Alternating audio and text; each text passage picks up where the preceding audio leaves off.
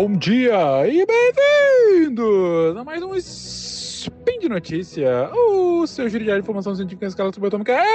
Eu sou o Fencas e hoje nós falaremos sobre Frodo Bolseiro e o fascismo italiano. Speed Notícias.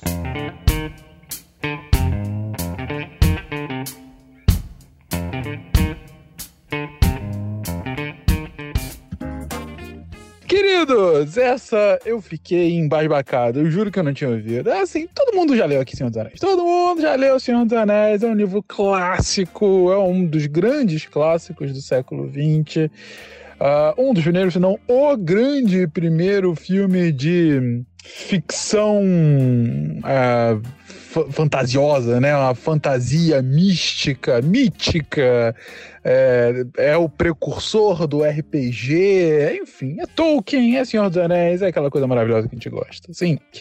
E é claro que, como o clássico que é, Tolkien já foi debatido, debatido, rebatido, trebatido por diversos especialistas e, claro, como qualquer tipo de construção artística, acaba sendo apropriado uh, por um pensamento, por um movimento e até por uma ideologia. Pois bem, eu fiquei bastante surpreso, mas quando comecei a ler sobre, vi o quanto fazia sentido.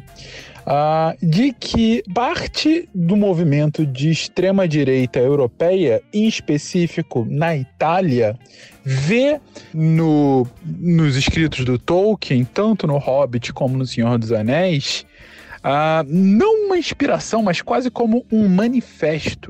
Que na verdade o Senhor dos Anéis é para ele, os hobbits em específico, são para eles a sociedade idílica que esse movimento quer.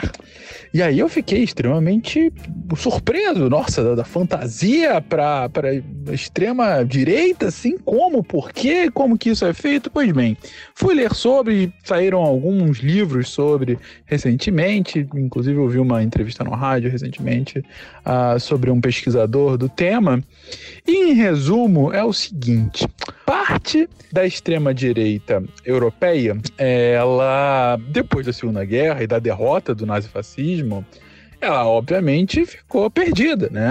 A ideologia havia sido derrotada militarmente e havia e, e sofria um, uma um, um, movimento claro para que fosse extirpada, né, ante o mal profundo que havia causado nas décadas anteriores, né? E por conta disso, seja via leis, como no caso da Alemanha, seja via é, realmente da, de uma tentativa de, de, destruição via cultura, né, de, de, que não se falasse, não, não se desse espaço nenhum para que o nazifascismo acontecesse, a extrema-direita, por um tempo, se viu órfã uh, de uma ideologia maior para que pudesse seguir. É, e parte dessa extrema-direita viu que a tentativa de emplacar uma sociedade perfeita, pura, uma raça superior, é, havia sido derrotada e, e, voltar a falar disso era algo impensável na época. Ah, lá para os anos 50, 60, 70, então começa a se reorganizar esse pensamento e se volta para algo que Uh, de alguma forma já estava presente no nazifascismo, vamos colocar assim, original, raiz, uh, mas que acaba ganhando uma, um volume muito maior a partir desse momento, que é uma corrente de pensamento chamada tradicionalismo. O tradicionalismo diz que, uh, na verdade, Uh, diferentemente do que uh, o mundo liberal propõe, que na verdade, desde as revoluções industriais, de um ponto de vista socioeconômico, e da revolução, principalmente da Revolução Francesa, de um ponto de vista político, o mundo liberal, dizem os tradicionalistas, propõe que a gente está numa marcha rumo ao progresso, né? Ele está é, tá sempre melhorando, né? Ou seja, vem a industrialização, isso melhora, veio as revoluções francesas e democracia, e o que traz com ela a democracia, a gente melhora e tudo mais. Então, isso seria o que os liberais é, perseguem.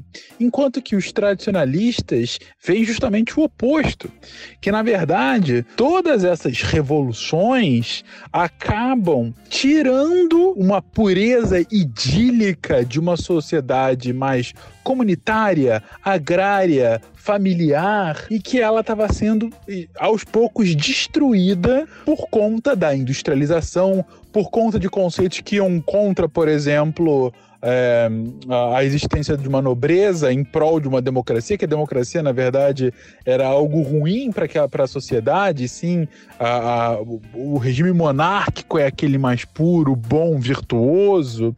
Então, os tradicionalistas, é, é, eles defendem que a, o mundo liberal é um mundo que rompeu com tradições uh, e que com essa ruptura fez com que a sociedade perdesse a essência e a primazia e a beleza que ela tinha anteriormente. Como eu disse, isso não era o ponto principal do nazifascismo, mas de certa forma tinha alguma ligação, mas começa a ser sim um ponto então de parte dessa extrema direita europeia. E especialmente na Itália, esse tradicionalismo começa a ser visto com outros olhos por uma juventude que lia Tolkien e via nos hobbits os defensores do tradicionalismo. Veja, os hobbits eram aqueles que viam, os, principalmente os elfos, com uma grande sabedoria, que vi, eh, você tinha os, os vilões é, é, a partir de Mordor, eles que eram os vilões industriais. Saruman tentou fazer uma indústria ah, no seu reino. Ah, Mordor tentava destruir a sociedade é, essa sociedade idílica uh, e, e, ele essa destruição de Mordor era vista por esses tradicionalistas como uma espécie de, das revoluções que aconteceram aqui no mundo. Então começou-se a fazer um paralelo entre o idílico do tradicionalismo com os hobbits. E os hobbits passaram a ser, principalmente, como eu disse, para a extrema-direita italiana, um símbolo uh, daquilo que era bom, daquilo que era belo, daquilo que era justo, daquilo que eles queriam para eles. E a partir daí, diversos movimentos de juventude da direita se apropriou, se apropriaram dos símbolos de Tolkien para encontros, para bandas, para músicas, para manifestos. E hoje a extrema direita italiana, ela está permeada desses símbolos, ligando o seu pensamento político com os escritos de Tolkien.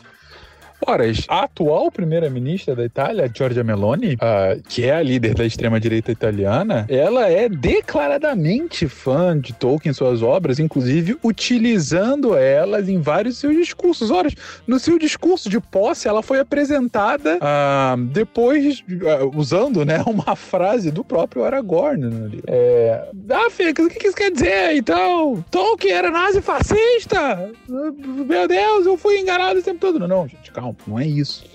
A, a, obra de Tolkien tem, recebe diversas críticas de representatividade, recebe críticas relacionadas a como que ele molda as diferentes raças da, da, da Terra-média como uma forma pode você pode ter uma visão eugenista né das raças mais e menos puras né Uh, você pode fazer N críticas e tem. Não, não sou eu como me vou. Não sou eu que irei me aventurar a fazê-las agora. Uh, mas não, não é. é seria absolutamente uh, um anacronismo uh, você falar que a obra de Tolkien era neofascista, né? Lembrando que o Tolkien, inclusive, lutou, não contra o nazismo, ele lutou na Primeira Guerra, mas enfim. É, Mas ele era declaradamente uma pessoa. Ele era um conservador, né, se, se via como um conservador, mas que não tinha grandes afeições a Hitler ou Mussolini, né? Então não é, não é isso. O negócio é como eu disse no início desse episódio. Ah, qualquer obra artística, quando ela sai ao mundo, tem o que o artista disse ou quis dizer ou, ou tentou dizer e tem o que as pessoas interpretam delas. Uh, você tem uh, Wagner, por exemplo, uh, autor, o compositor, perdão, o compositor de música erudita, Wagner foi absolutamente apropriado pelo partido nazista durante muito tempo e por conta disso há quem diga que Wagner era nazista, quando ele era muito anterior. É, eu só quis explorar isso aqui nesse episódio para comentar justamente sobre como ah, movimentos políticos, por vezes, se apropriam de obras, às vezes, que você nem dá nada por elas, para que uh, crie-se algum novo signo ao qual se pode identificar esse movimento, ou para que possa uh, você possa uh, trazer mais gente para aquele grupo. Ora, um que eu me lembro agora, não sei se vocês se lembram, Uh, em determinado momento da presidência do Bolsonaro, uh, houve, salvo engano, foi um, uma, uma coisa de jornal ou, ou, sei lá, alguma TV, uh, falando que ele parecia o Coringa agindo. Imediatamente a militância bolsonarista começou a ser utilizado o Coringa, tinha saído o filme do Coringa né, há poucos meses antes, uh, e utilizou aquele signo do Coringa justamente. É isso, ele é o Coringa, porque ele é contra o sistema, porque é, é, que ordem é essa? Ele, ele quer o caos mesmo para reverter tudo. Então, é, é, a apropriação desse novo signo para a militância naquele momento e para o próprio movimento político do Bolsonaro caiu como uma luva. Quer dizer que quando o Coringa foi pensado, se imaginava que ele seria utilizado por um candidato uh, populista de extrema direita, vem com uma. Não, claro que não. É, é, é só para que a gente fique atento. Uh, pessoalmente, eu, sou, eu fico muito curioso de como esses movimentos de vai e vem acontecem, né? Algumas obras são claramente uh, inspiradas ou para inspirarem né, uma, um, algum tipo de, de, liderança política. Gente teve um exemplo recente, não recente, atual, está acontecendo, algo contemporâneo, é, que é esse filme que está em cartaz ainda, se não me engano, que é o Sound of Freedom, né, o Som da Liberdade, que é um filme americano independente, cujo tema é um tema, enfim, não é um tema absolutamente original, que é, conta justamente sobre o tráfico de crianças, né? Ah, sobre um policial que, que tenta desmanchar uma rede de tráfico de crianças e tudo mais, mas que acabou virando um puta sucesso de bilheteria, apoiado por diversos uh, pensadores da extrema-direita americana, principalmente, extrema-direita norte-americana, americana e canadense, né?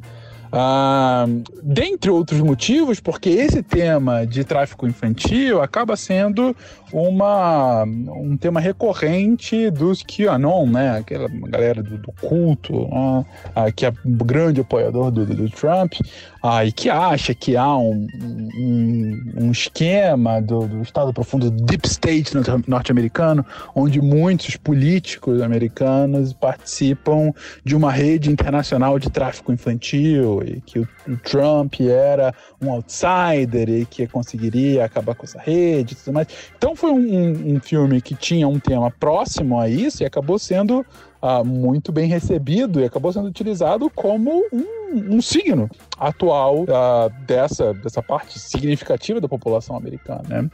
Quer dizer que o, o criador do filme estava com isso em mente quando é, fez o filme, quando escreveu, quando dirigiu e tudo mais? Não sei, talvez, eu, não, eu realmente não, não li, não conheço o criador para dizer que sim ou não. Mas é, se é, mostra como que a obra acaba sendo, acaba virando um, um símbolo, um ícone ah, para um movimento. E ó, o que foi, o que aconteceu agora com J.R.R. Tolkien. Então é isso, meus queridos. Acabei fazendo esse spin só para é, trazer à tona um assunto que eu achei no mínimo curioso, para que a gente acabe sempre discutindo essa ligação imediata entre a arte, a política e a sociedade. Um beijo pra vocês desse, que não é Bilbo, que é um pouquinho maior do que Bilbo e Frodo Bolseiro. E espero que vocês possam ter, estar aqui conosco no próximo Spin de Notícia. Um beijo pra vocês até amanhã. Tchau, tchau.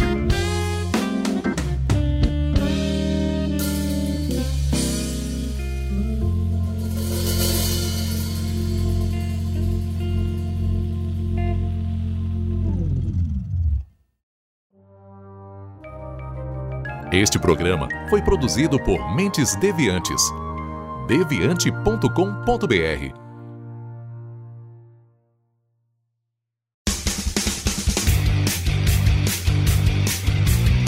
Cortes, edição de podcast.